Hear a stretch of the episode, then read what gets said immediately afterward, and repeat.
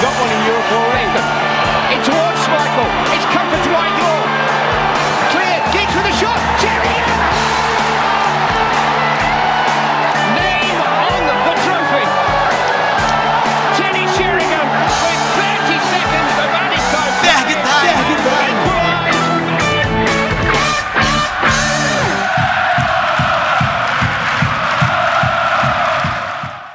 Fala galera, sejam bem-vindos a mais um episódio do Ferg Time, podcast do Red Army Brasil.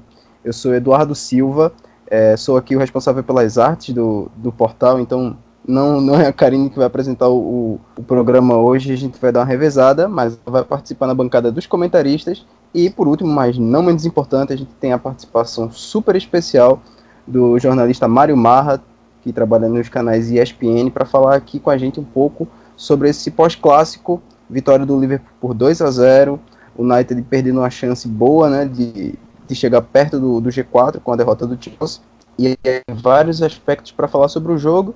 Então, sem mais delongas, um, pro, um programa que vai ser mais tiro curto hoje, vamos saber a opinião do Marra sobre o que foi o clássico, como foi a dinâmica do jogo, se o placar foi justo, na minha opinião, justíssimo, apesar da, das chances criadas no segundo tempo, e depois a gente vai pegar um pouco da opinião sobre a, da Karine sobre o jogo e desenrolando o programa nessa dinâmica.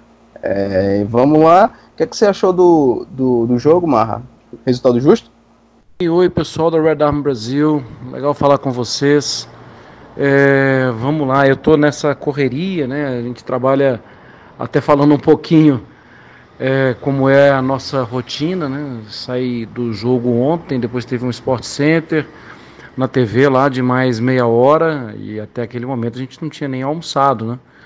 Que chegamos no ar às 13 e a gente tem que estar lá uma hora antes todo jogo. Então, difícil às vezes almoçar um pouco, almoçar antes. E depois ainda tive linha de passe para falar de futebol nacional, né? E, e, eu não tinha visto os jogos, né, dos campeonatos estaduais. Então aquela correria, isso aí de lá 11, 11 e meia da noite, Hoje cedo já tive Sport Center de novo, né? Às 8 tive que estar lá de novo já. Na saída já gravei o show da rodada do espanhol ao meio-dia, o show da rodada do inglês e tem um programa também é, que é o Premier League em 10 segundos. E, e, na correria, né? Amanhã já tem jogo do Everton para comentar e tem programa todo dia de manhã, então acaba que a gente fica por conta o dia inteiro mas vamos lá, vamos tentar bater um papo. Bom, é, gostei da partida e falando até para um público mais de United, ou público do United, é, não tinha expectativa do United tão bem em alguns momentos do jogo. Os momentos iniciais, o United incomodando muito o Liverpool, não deixando a bola sair com tranquilidade, é, e aí uma falha no sistema defensivo. Eu não coloco na conta do Maguire, ali é uma questão de marcação é, individual ou zona. Eu gosto até da mista em cobrança de, de falta ou de escanteio, jogada de bola parada.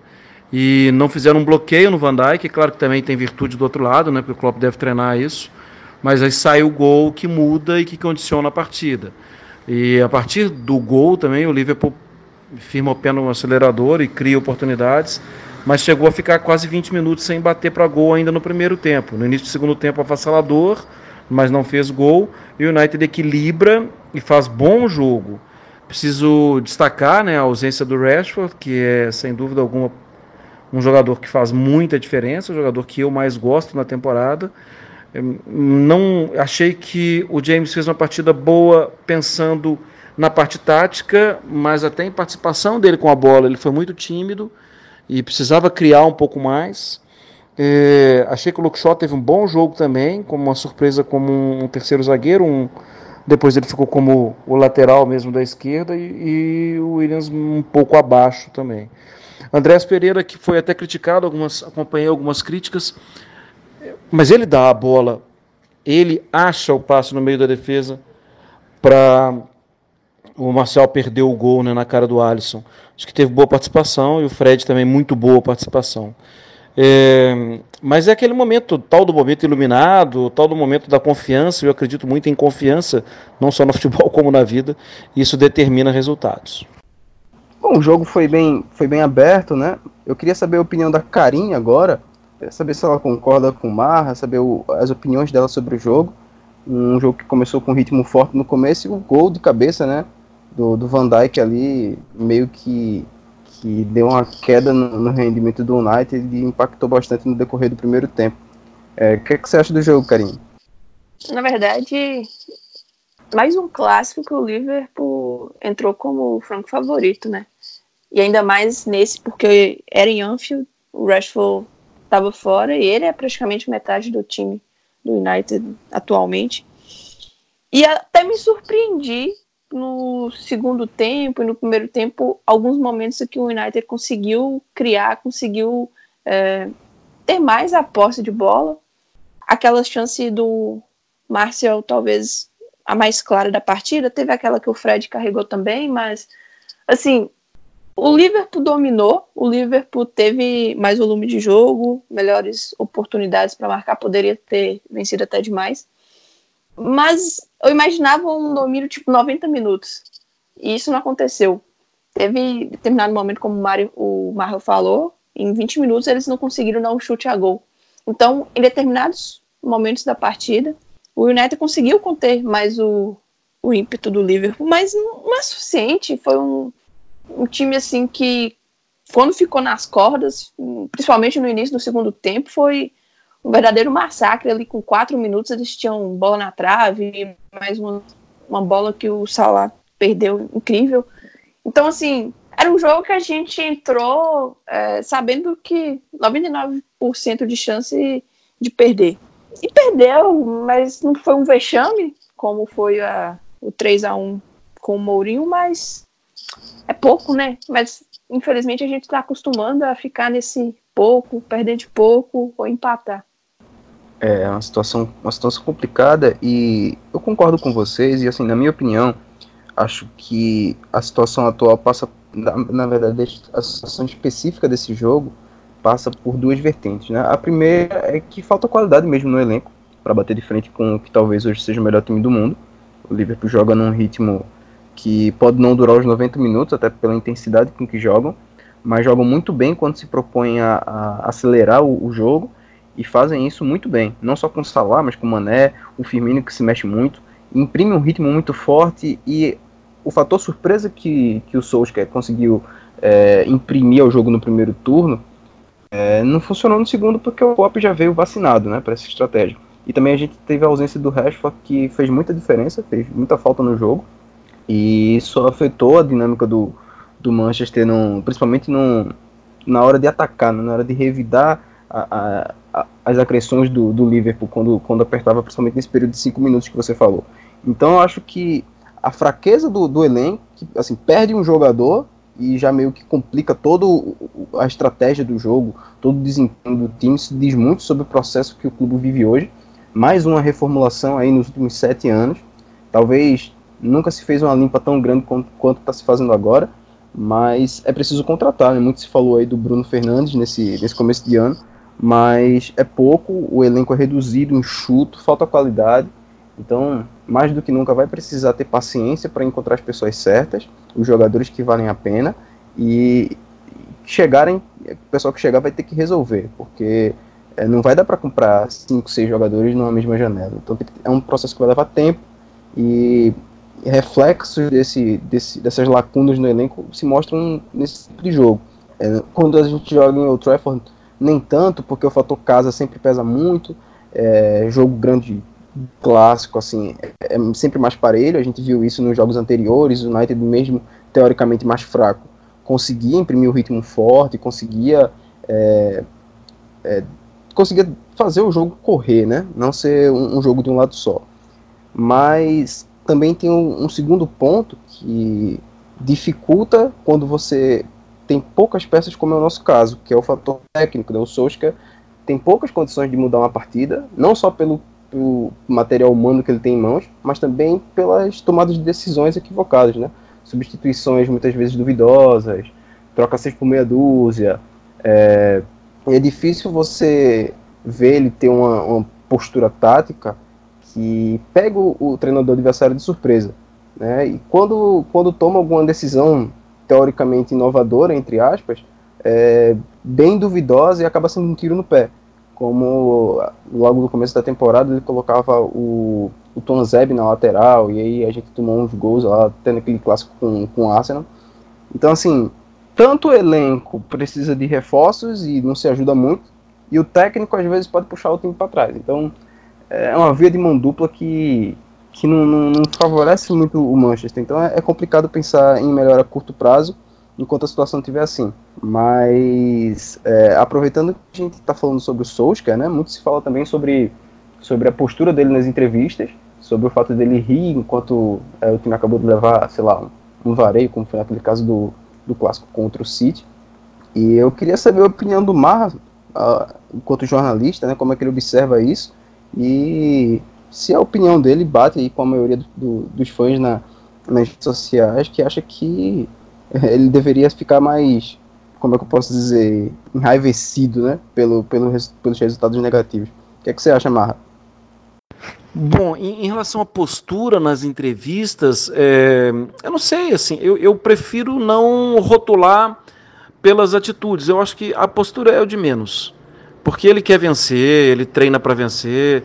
Eu acho que é realmente estar adaptado a uma situação diferente de um futebol que é muito mais rápido, que é muito mais competitivo, que precisa pressionar mais.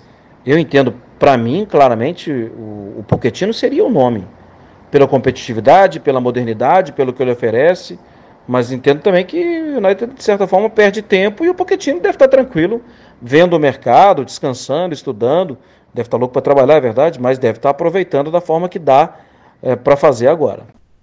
Então, essa questão da, da postura rendeu não só entre os torcedores, como o Van Persie também meio que deu uma cutucada e o Van Persie, é, o Solskjaer respondeu da forma como os torcedores é, esperam que ele faça com os jogadores. Lógico que ele não vai chegar ali na coletiva e expor os caras, mas demonstrar um mínimo de indignação, eu acho que é o que a torcida espera num momento tão complicado assim, de anos, né? Já vão fazer sete anos que o Ferguson se aposentou e é uma eterna reconstrução. É, vários perfis de treinadores passaram pelo clube, mas o Solskjaer parece que ele tem uma. Parece não, né? É meio que evidente a proteção que ele tem de ex-jogadores, meio que um corporativismo, até por ter atuado com eles. É, mas assim, é muito complicado isso. Eu, como torcedor, óbvio que eu quero que ele não chegue sorrindo, que ele chegue triste. A expressão, acho que a expressão conta muito. E quando você olha a expressão do Solskjaer, é uma coisa que faz o torcedor ficar ainda mais indignado com a derrota contra o Arsenal, atuação patética, ele tá lá, estava lá sorrindo. É, contra o City, outra atuação patética, e ele estava lá sorrindo. E agora contra o Liverpool, não foi uma atuação patética no nível dessas duas anteriores que eu falei, mas também, assim, sabe, esse é o maior rival, tá prestes a conquistar uma Premier League, vem já de um título de Champions, e de um vice-campeonato. E o United tem se contentado com tão pouco nos últimos anos, então esse jogo deveria ser tratado, e eu imagino que é tratado internamente como algo especial e diferente, uma oportunidade de, de atrapalhar, já que você não está conseguindo disputar, ao menos tente atrapalhar o seu, seus rivais. E o United conseguiu isso no primeiro jogo, com empate, mas assim, me incomoda a postura do Solskjaer. Na coletiva também ele é meio contraditório, ele fala que ele tem todo o respaldo da diretoria para fazer é, contratações, dispensas, e você vê que ele contratou três pontualmente, é, tá, está fazendo uma limpa, mas é muito pouco. Ele já está indo para a terceira janela dele, se eu não me engano, e em três janelas, três contratações, visto que a gente precisa, visto é, o dinheiro que tem disponível é muito pouco. É, aproveitando esse gancho que você deu aí sobre, sobre o Van Persie, é, é interessante para mim ver como, por exemplo, nos, nos outros treinadores que passaram, é, o pessoal batia muito pesado, né? Principalmente o, Scholes e, e, e, o Gary Neville pegavam pesado mesmo, por exemplo, com o Mourinho, e muitas vezes com razão, mas assim, a crítica era bem pesada, bem bem direcionada e assim, no limite da, da linha, assim, mas um pouquinho passava do ponto. E com o que a gente vê meio que um corporativismo, né? Essa coisa assim de ah, ter que dar tempo, ah, a culpa não, não é só dele, é, os principais culpados são a diretoria, os Glazers e tudo mais. Assim, é verdade, mas isso também já era verdade com o Vangal, com o Mois, com, com o Mourinho. Então, assim, não é exclusividade do Solskjaer que é necessário tempo, que a diretoria joga contra o clube muitas vezes, que a estrutura está toda equivocada, mas talvez a impressão que eu tenho é que tem como, como se fosse uma dívida de gratidão, sabe? O Solskjaer fez muito pelo clube 20 anos atrás, deu um grande jogador, deu aquele, aquele gol lá no finalzinho, né? No, no, no, final da, da Champions de 99. Então somos gratos por ele, então vamos renovar o contrato dele aqui. Olha, aliás, vamos dar um contrato definitivo a ele aqui para ser o, o, treinador efetivo, vamos dar tempo a ele. Assim, a gente jogou muito mal hoje, mas o Solskjaer conhece a filosofia do clube, então tá tudo certo. Não vamos pegar muito pesado com ele, porque também não é o Mourinho. Assim, às vezes essa é a impressão que dá para mim. Hum, como era um cara que estava ali no vestiário com muito dos, dos ex-jogadores que hoje são comentaristas, o pessoal meio que dá uma freada na crítica. E a situação é, se você for comparar até números, é assim, bem pior do que, do que era com no passado não tão distante. Se você for é, tirar aí o, os números dele como interino e pegar só é, a parte, né, do, a parte do momento que efetivou ele, aí a coisa fica pior ainda. Então, eu sinto um pouquinho desse corporativismo às vezes nos comentários do, dos seis jogadores, né? É, eu não sei se o Marra tem a mesma opinião, queria que ele comentasse um pouco sobre isso, porque é uma coisa que eu vejo né, o pessoal sempre comentando no Twitter, e é, é, bom ter, ter a visão de um convidado especial quando a gente tem a oportunidade. O que, é que você acha, Marra? Falando um pouco mais do, do Solskjaer, é, eu tenho lido muitas críticas a ele, e na maioria das vezes eu concordo, e ontem no Guardian, queria até convidar vocês a darem uma lida, o Jonathan Wilson, que é um, tem uma visão muito legal de futebol, né?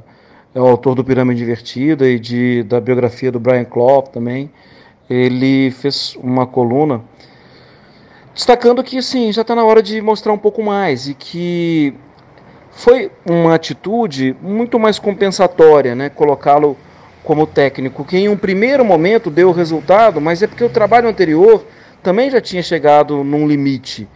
É, e quando a coluna foi muito legal, e aí eu já aproveito até para contar um caso, né, porque ele destaca março de 1909.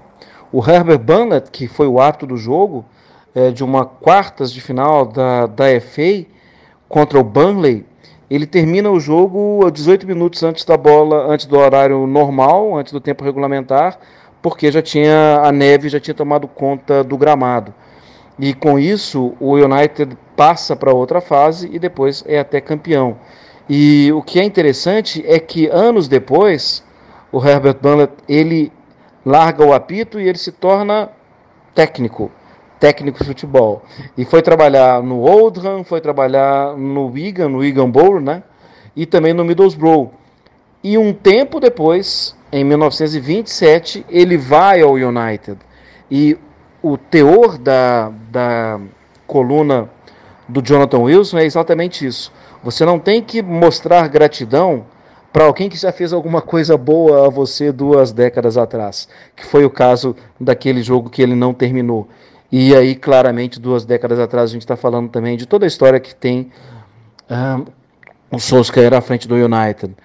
Porque os números dele não são bons e porque em 31 o United caiu já com o Herbert Burnett. Foi até uma infeliz coincidência. É claro que o United não vai cair, mas o que eu estou querendo dizer é em relação ao desempenho. E o desempenho dele como treinador, exceto, excetuando aí o tempo que ele foi interino, o tempo de interinidade dele foi muito legal, que até sobe todos os percentuais de vitórias com ele. O percentual dele de vitória é um percentual muito baixo, tal qual foi o percentual do Herbert Bunlett lá em 1931, de 1927 a 1931. E eu acho que não é só o percentual de vitória, eu acho que falta alguma coisa mais em campo. E eu entendo que não é só ele, é quem está acima dele. O United, de certa forma, perdeu a visão vencedora de United que eu tenho e que vocês estão cansados de ter também. Cansados não, vocês querem manter, é, porque é preciso manter. Ficou uma coisa meio que assim, não, as coisas saem porque aqui é United, né? Aqui é, é, um time vencedor. É de fato um time vencedor, mas as coisas já não saem mais quando saíram anteriormente. E o Arsenal também, na minha visão, vive isso, e o Liverpool viveu isso também durante muito tempo. É, o futebol mudou muito, a competitividade, competitividade é gigante. Ah, o United perdeu a sua grandeza, o United está se tornando um Milan.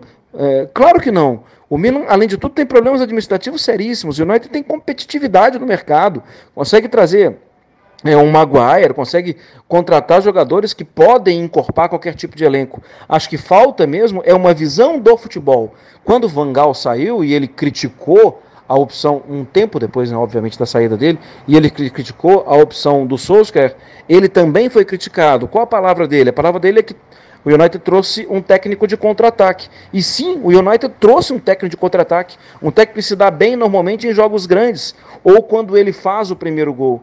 Isso tudo também está na coluna do Jonathan Wilson, que eu queria convidar vocês a darem uma lida no Guardian, que eu achei muito legal.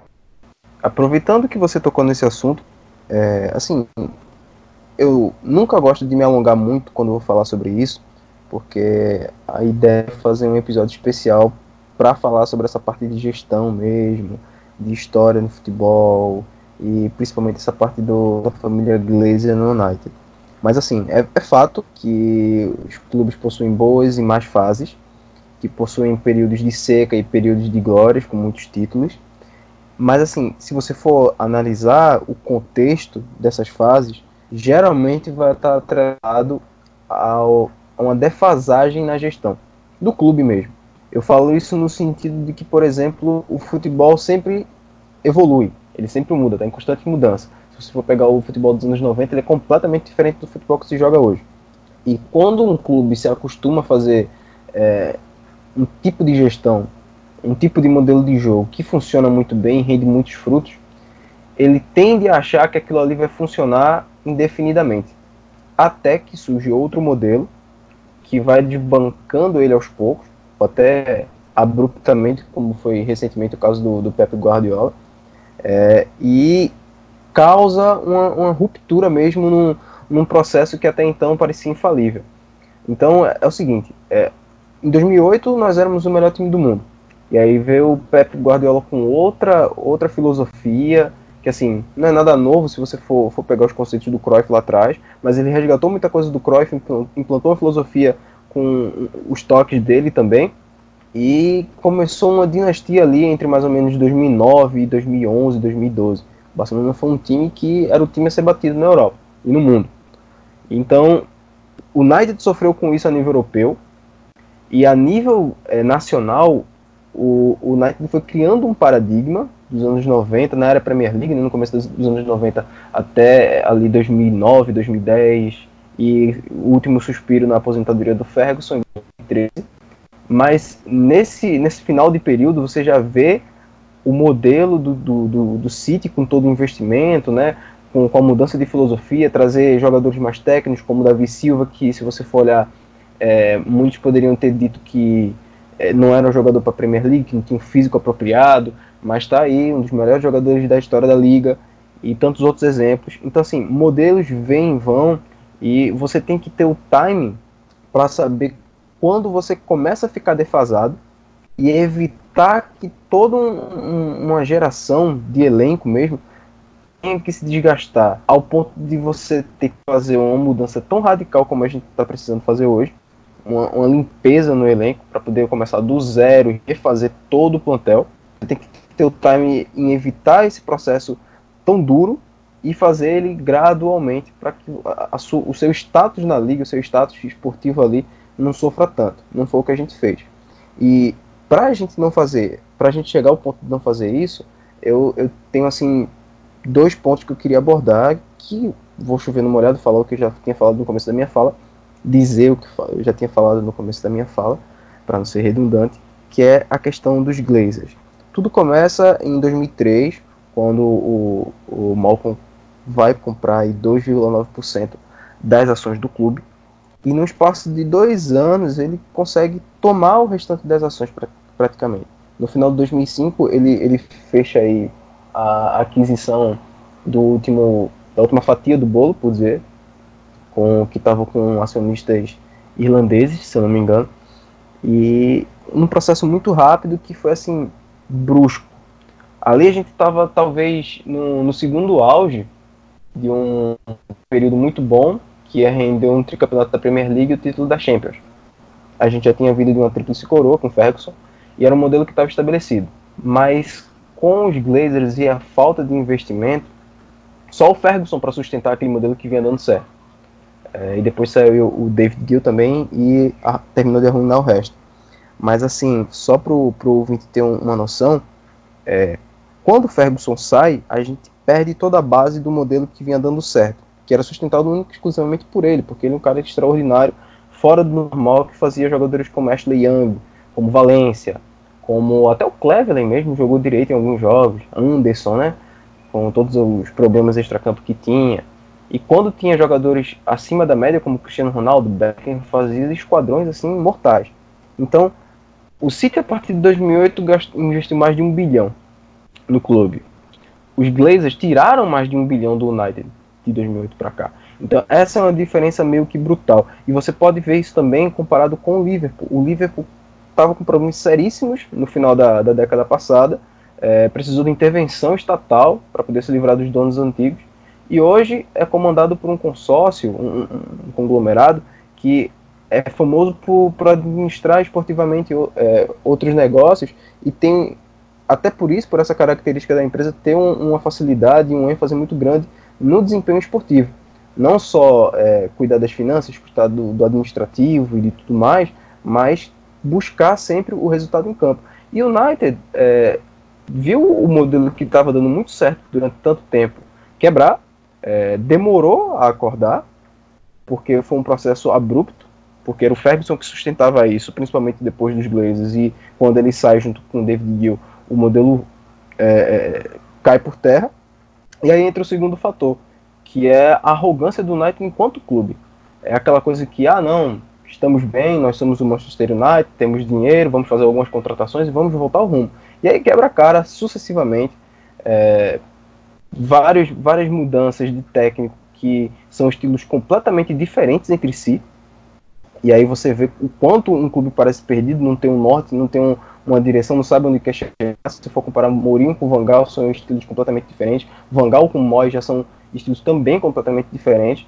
Então, agora que parece se dar conta de que precisa ser feito um processo mais longo, o treinador precisa de mais autonomia, de mais tempo, e ainda assim, veja você, não tem um, um, uma pessoa que é do futebol para tocar as negociações, tem um modelo de scout ultrapassado, tem um modelo de análise mesmo de jogo defasado, e não se dá conta ou não quer admitir para aparecer, ou talvez, não sei, é, não, não, passar a imagem de que estava equivocado desde o começo, não admitir o erro. E isso só tarda, é, é só retarda o, essa má fase do clube. Então, no fim, são modelos gestacionais que influenciam também no campo. E quanto mais você demora a se dar conta que você precisa ir aplicando mudanças para não cair de rendimento, mais você vai para trás. E aí, quanto maior esse gap, quanto maior esse vácuo, mais tempo você demora para se levantar. Então, por isso que os clubes passam muito tempo é, é, em uma fase até ressurgir, como foi o caso do Liverpool agora. Então, é preciso que as pessoas que comandem um clube tenham essa visão. Enquanto a gente tiver essa visão, a gente vai continuar capengando, vai continuar é, é, tendo resultados ruins dentro de campo. Então, acho que existe uma, uma parte do clube hoje que faz um, um processo bom, que é dar autonomia ao treinador e, e saber que realmente precisa fazer uma troca grande no elenco, e isso é bom. Mas, por outro lado, há dois, dois aspectos ruins que um é você tá dando esse esse poder e essa autonomia pro cara errado. O Souza que era o treinador do molde até pouco tempo atrás e a gente já viu que com o tempo que ele tem de trabalho, por mais que as peças sejam limitadas, ele poderia mostrar mais. A gente já perdeu pontos é, precisando propor o jogo contra equipes que são é, bem mais fracas que nós. Né? O próprio jogo contra o Norwich aí tá para mostrar isso. Então, assim, é, não é desculpa, e também é, o fato de que não tem um diretor de futebol, não tem uma pessoa que enxergue o jogo, que enxergue é, as oportunidades para assinar com jogadores é, que sejam desenvolvidos pelo clube, alguns que venham para retorno imediato, peças que possam encaixar bem no que o Manchester United quer e representa. Então, assim, por um lado, começa a se caminhar lentamente no sentido bom, mas por outro também ainda está muito atrasado em outros, outros grandes clubes da Europa já estão bem antenados há muito tempo. Então, assim, é complicado, vai levar mais tempo e provavelmente a gente ainda vai levar muita porrada até ver esse clube se levantar de novo. E é por isso que esse jogo na história de sobe e desce acontece. É, a arrogância que vai se criando por parte dos gestores, em alguns casos, eu né, não vou generalizar aqui, mas muitas vezes a, a prepotência que se que se leva por ter um modelo bem estabelecido e achar que aquilo não vai ruir nunca, é, aliado também ao fato de você não ter uma visão a, a longo prazo do que aquilo precisa ser alterado ou modificado ou ajustado ao longo do tempo para não sofrer um, uma queda muito grande quando comparado a outro modelo. Então acho que é basicamente por aí que, que a situação desenrola. E isso que você falou, o, no episódio que o Fred do Esporte Interativo participou, ele e o Vinícius falaram sobre alguns pontos que parece até absurdo e uma piada, mas que o United literalmente parou no tempo. O Mourinho, se eu não me engano, na segunda temporada dele, é, deu entrevista para um jornal português que ele falava da questão de não ter refletores no centro de treinamento. Então, tipo assim, você tinha que treinar durante o dia, você não conseguia treinar, mas por fim de tarde ou à noite porque não tinha refletores. Você imagina uma situação dessa num clube, sei lá, de série C, D, é, condições super precárias, não no Manchester United, que até então fica ali, primeiro, segundo, terceiro clube mais rico do mundo. É, a questão de uma estrutura ser arcaica, como você bem falou. O Fred também trouxe isso. É um clube fechado que ainda está parado no século XX está engateando para entrar no século XXI. Ele fala que a diferença da estrutura, a forma como se porta mesmo o United e o City são completamente opostas. E o United fica naquela, é óbvio que tem as provocações de torcedores, mas fica naquela meio que vivendo do passado, achando que isso vai bastar. Como você bem falou, Edu, nós somos o Manchester United, nós vamos continuar ganhando, as coisas vão dar seu jeito, vão entrar no trilho, e vai dar certo, mas não é assim num passe de mágicas. O Ferguson, ele é, era a estrutura do Manchester United. Quando ele sai, sai tudo. Não, restou nada, não tinha nada que você pudesse chegar pro, no caso Mois, né, que foi o substituto, e falar assim, aproveita isso aqui. O clube, o time precisava de uma reformulação, mas não tinha o norte. O Ed estava lá, mas não, até hoje fica nessa das negociações, não consegue tocar, não consegue fazer um planejamento esportivo, não tem um diretor que consiga transitar bem no meio. Por exemplo, a diferença que um, um diretor faz é o, o Liverpool pegar o Minamino agora por 7 milhões de libras. Tem pois uma é. visão de mercado, sabe? Você fala assim, aquele cara não tá tão badalado, mas ele vai se encaixar no projeto que eu tenho para o clube, talvez não nessa temporada, mas na próxima. E não, o United vai sempre deixando para a última hora e tem que pagar 80 milhões de libras no Maguire. É, então, assim, é um clube que não consegue se planejar. Não consegue, aí vai atropelando as, as etapas e não consegue chegar a lugar nenhum. Só para fechar esse ponto, para a gente falar de coisas mais saudáveis, né, do que essa, que essa, essa confusão que é esse clube, é só ver também o desastre que é o poder de negociação do United hoje, né? Sabe que, na minha opinião, o United só não virou um Milan da vida porque tem dinheiro. E é uma máquina de fazer dinheiro. Comercialmente, assim, indiscutível que o clube tem um potencial e aproveita esse potencial como ninguém. E nisso, realmente, você tem que tirar o chapéu pro, pro Ed, pro Ed Woodward, porque, assim, nessa parte que, que é, de fato, a parte que que ele foi contratado para desempenhar, ele é sensacional.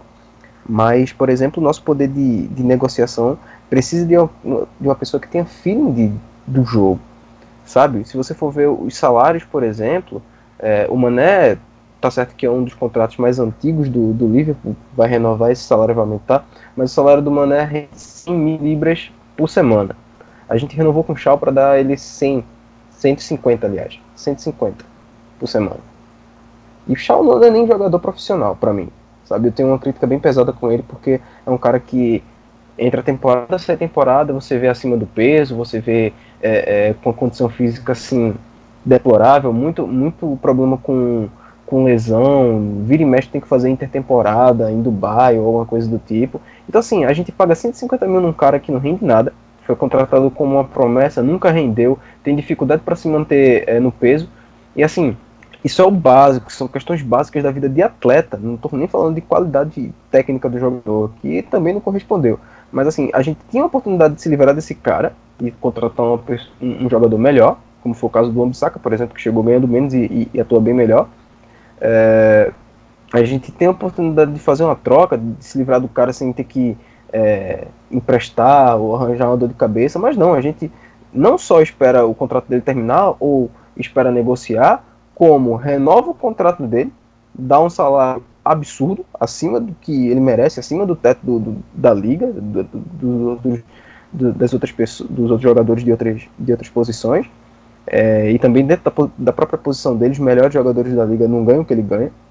E assim, não faz, não faz o menor sentido. Tá na cara que é por esse tipo de, de negociação e esse tipo de, de, de salário, de, de postura, que os jogadores cada vez mais se interessam pelo United só para sugar o dinheiro porque sabem que o sucesso esportivo está cada vez mais escasso e que isso é, é, é, uma coisa completamente prejudicial para o clube. É só você ver os casos do Di Maria e do mais recentemente do Alexis Sanches, por exemplo. Então, assim, só para fechar isso, é uma bagunça completa isso se reflete também financeiramente. E a gente vai ter que aguentar mais uns anos aí do, do Luke Shaw para a gente ferver a cabeça com ele em campo. Mas falando de coisas boas agora, né? Pelo menos para dar uma aliviada, Marra, é, queria saber de você qual, qual a sua visão sobre os expoentes dessa grande rivalidade, a maior rivalidade da Inglaterra, Liverpool e Manchester, que tem aí tem uma rivalidade, uma história que vai né, muito além do futebol, tem a questão das duas cidades, a questão do, da, do escoamento né, da produção, muitas, muita, muita empresa é, no setor industrial, né? O, próprio Manchester começou numa empresa de ferrovias, né? Que deu o nome ao ao Newton, que foi o primeiro, o, o pré-Manchester United, por, por assim dizer. Então, eu queria que você dissesse, assim, na sua opinião, quais são as personificações de ambos os lados dessa, dessa rivalidade. Talvez o Alex Ferguson, não sei, alguém do Liverpool. Qual a visão que você tem sobre isso, de uma rivalidade tão, tão histórica e tão ferrenha dentro da Inglaterra? Ah, tem muita história nos dois clubes, nas duas cidades, né? Tem muita história, história inclusive de resistência, né? É, contra os regimes que foram opressores, né, com a, as cidades, né, com o perfil de trabalhador de Manchester e também de Liverpool. É, mas as histórias de campo são maravilhosas, né, e, e a figura do Alex Ferguson, de como ele sempre viu o United, de como ele sempre viu os jogos com o Liverpool, a figura de Bill Shankly, de como também ele via a rivalidade de escoceses no futebol inglês, é, das duas cidades que são referência de futebol, né? As cidades que mais títulos têm, tem muita coisa legal. E se eu fosse ficar como expoentes dessas histórias, eu ficaria claramente com Alex Ferguson e com Bill Shankly, apesar de entender que outros grandes fizeram a história, apesar de entender que é, em campo as coisas foram decididas com um time maravilhoso que tinha formado em casa, na sua grande maioria de jogadores do United, contra times muito lutadores do Liverpool, que viveu muito perto de falência né, há 10 anos e que sofreu vendo o seu grande rival conquistando o que estava conquistando e sobrando. Né? Tem muita história muito legal de bandas das duas cidades, de uma contracultura, de algo que, que é difícil explicar e que o mundo inteiro viu a mudança que essas duas cidades é, propuseram e a mudança que elas conseguiram na música e no futebol para o mundo inteiro. Inclusive, no último episódio que a gente fez o pré-jogo, nós comentamos bastante sobre como a história dos dois clubes meio que vai se alternando ao longo do tempo. É, vindo de locais com tendência mais operária, trabalhadora, é, clubes que têm técnicos históricos, é, que, técnicos que ficaram muito tempo é, no cargo, construíram verdadeiras eras, é, times memoráveis, É, tem também a, as partes tristes, como as tragédias, e alternância. O Liverpool dominou ali a década de 70, 80, aí o Manchester veio a década de 90, é, 2000, um pedacinho também da de 2010. E hoje, infelizmente para a gente, né, o Liverpool se acertou. Está lutando sempre na cabeça das competições e o Manchester tem se contentado em tentar atrapalhar. Na maioria das vezes não tem conseguido, mas tem tentado. E é meio irônico como dois rivais têm histórias tão parecidas. É, queria que o Marra contasse um pouco sobre a experiência dele, é, enquanto fã mesmo, é, de viagens, se ele já conheceu as cidades, contar um pouco sobre, sobre a experiência dele, o que ele acha de Manchester, de Liverpool. São duas cidades muito ricas, né? É, principalmente na cultura, principalmente a música também. Então, para a gente dar uma relaxada e não falar tanto sobre coisa ruim desse clube, vamos é, ver um pouco da, da experiência do Marra sobre, sobre essas questões. Diz aí, o que, é que você acha, Marra? E olha que eu gosto muito de cerveja, né?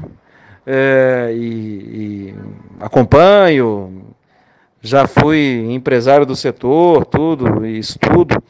É, tive em Manchester em 2017, tomei uma espetacular Cloudwater, que é uma cerveja local.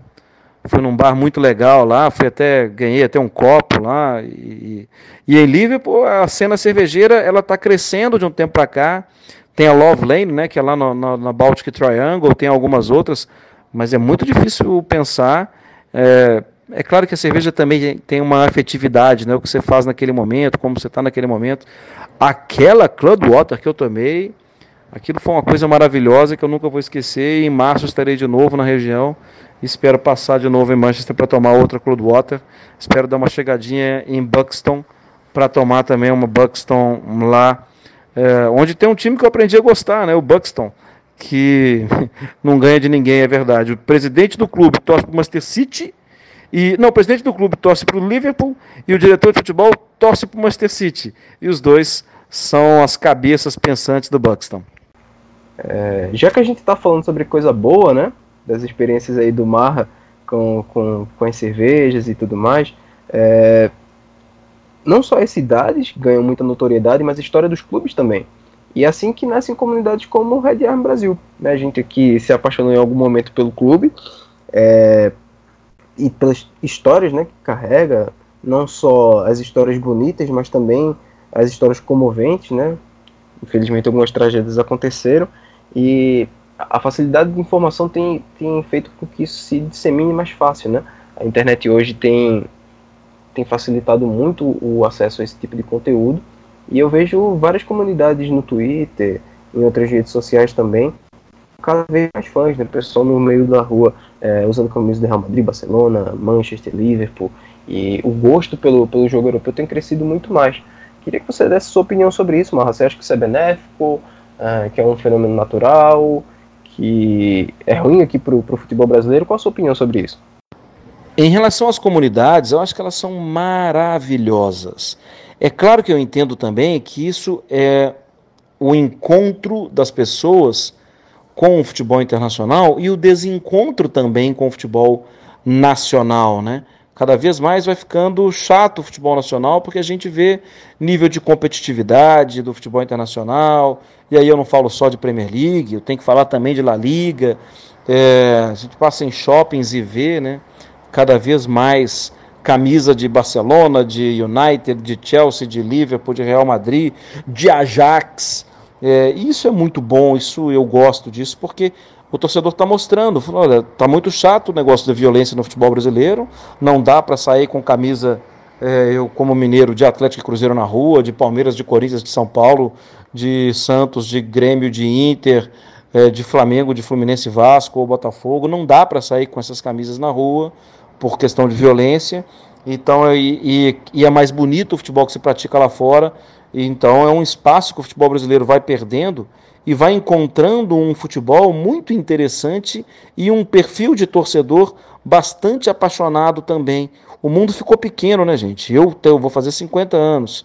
É, Para você saber a história de um clube, quando eu tinha lá, de fora do Brasil, quando eu tinha lá meus 10, 15 anos, era um sufoco.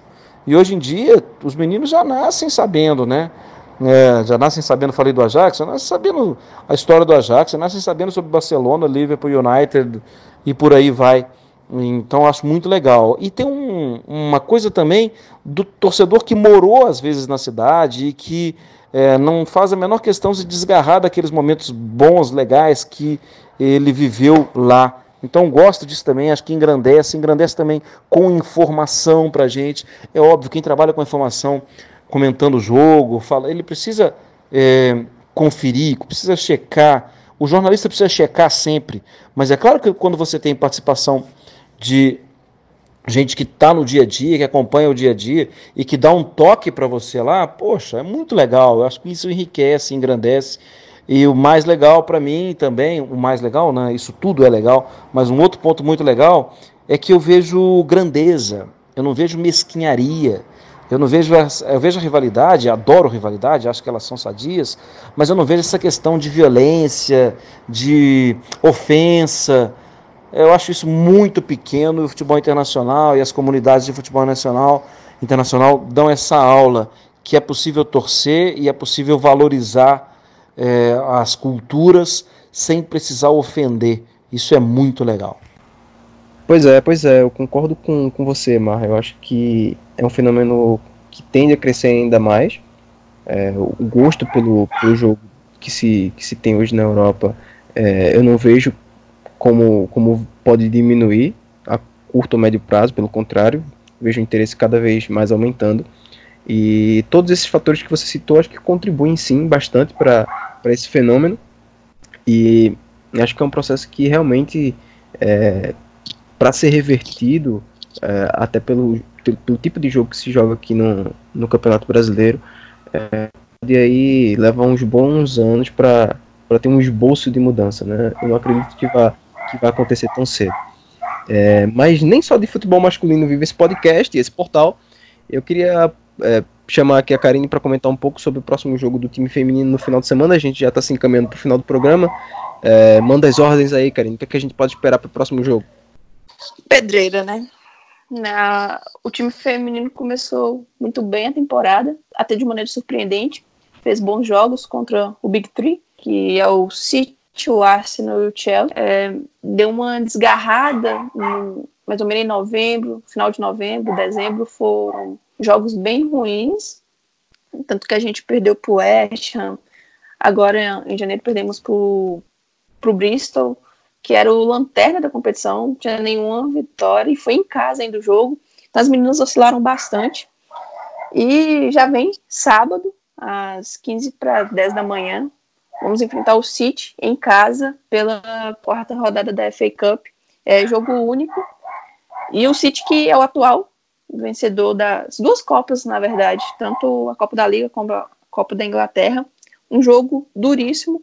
O United, como disse, não está no melhor momento. Eu, se você comparar com o início de temporada, o futebol deu uma caída. E aí tem, acho que, vários motivos tanto questão física, de competitividade, o nível é, esse ano é outro. E também é um elenco curto, então não dá para rodar muito bem as atletas. Então, quando você roda, você vê nitidamente a diferença entre as peças titulares e as reservas. Um exemplo é a centroavante, a James. Com ela, o time é um. Sem ela, o time é outro completamente diferente. A Sigsworth não tem atuado tanto como nove, mas sim como ponta. A Ross não me convence. E também tem um problema no gol, porque eu também não consigo ter confiança na Herpes. Ela dá umas pichotadas assim muito estranhas. Assim, como é um jogo único, tudo pode acontecer. Tanto é que a gente enfrentou o City pela Copa da Liga e venceu. Enfrentamos pela WSL e perdemos. Eles estão num momento embalado, como vencendo os últimos anos do City. O técnico, o Nick, vai sair. Ele teve uma proposta do, do clube americano, ele vai mudar. E eu imagino que ele vai querer deixar uma boa impressão. Tem tudo para ser um grande jogo, mas assim, sendo mais realista e menos passional, vai ser muito difícil o United conseguir passar. Na verdade, nas duas Copas, que mais pro final do mês também tem o, o Chelsea pela semifinal da Copa da Liga. Mas é aquela. acho que tudo pode acontecer, já venceu uma vez e quem sabe as coisas não aconteçam. É, aí, vamos pensar positivo. É difícil, mas não é impossível. Torcer Exatamente. pelas meninas e aí vamos torcer por uma vitória nesse final de semana. É, vamos se encaminhando aqui pro, pro final do programa. Queria agradecer bastante a, a, a participação do Marra com a gente. Muito obrigado, Marra. É um prazer ter você aqui com a gente. Bom, gente, espero ter sido útil, espero que seja legal. Tô no jogo, tô, tô com o United aí em breve, hein? Não lembro qual jogo. Uh, eu acho que nessas semanas. É, é, bom, tô com o United aí na minha agenda, como a gente trabalha com jogo após jogo, porque é sempre assim, né? já tô nesse jogo do Everton amanhã. Sucesso a vocês, tudo de bom. E acho que é muito possível ver, uh, a partir de conceitos diferentes, o United ocupando o espaço que ele tem para mim, ele tem e vai continuar tendo. É um gigante do futebol mundial.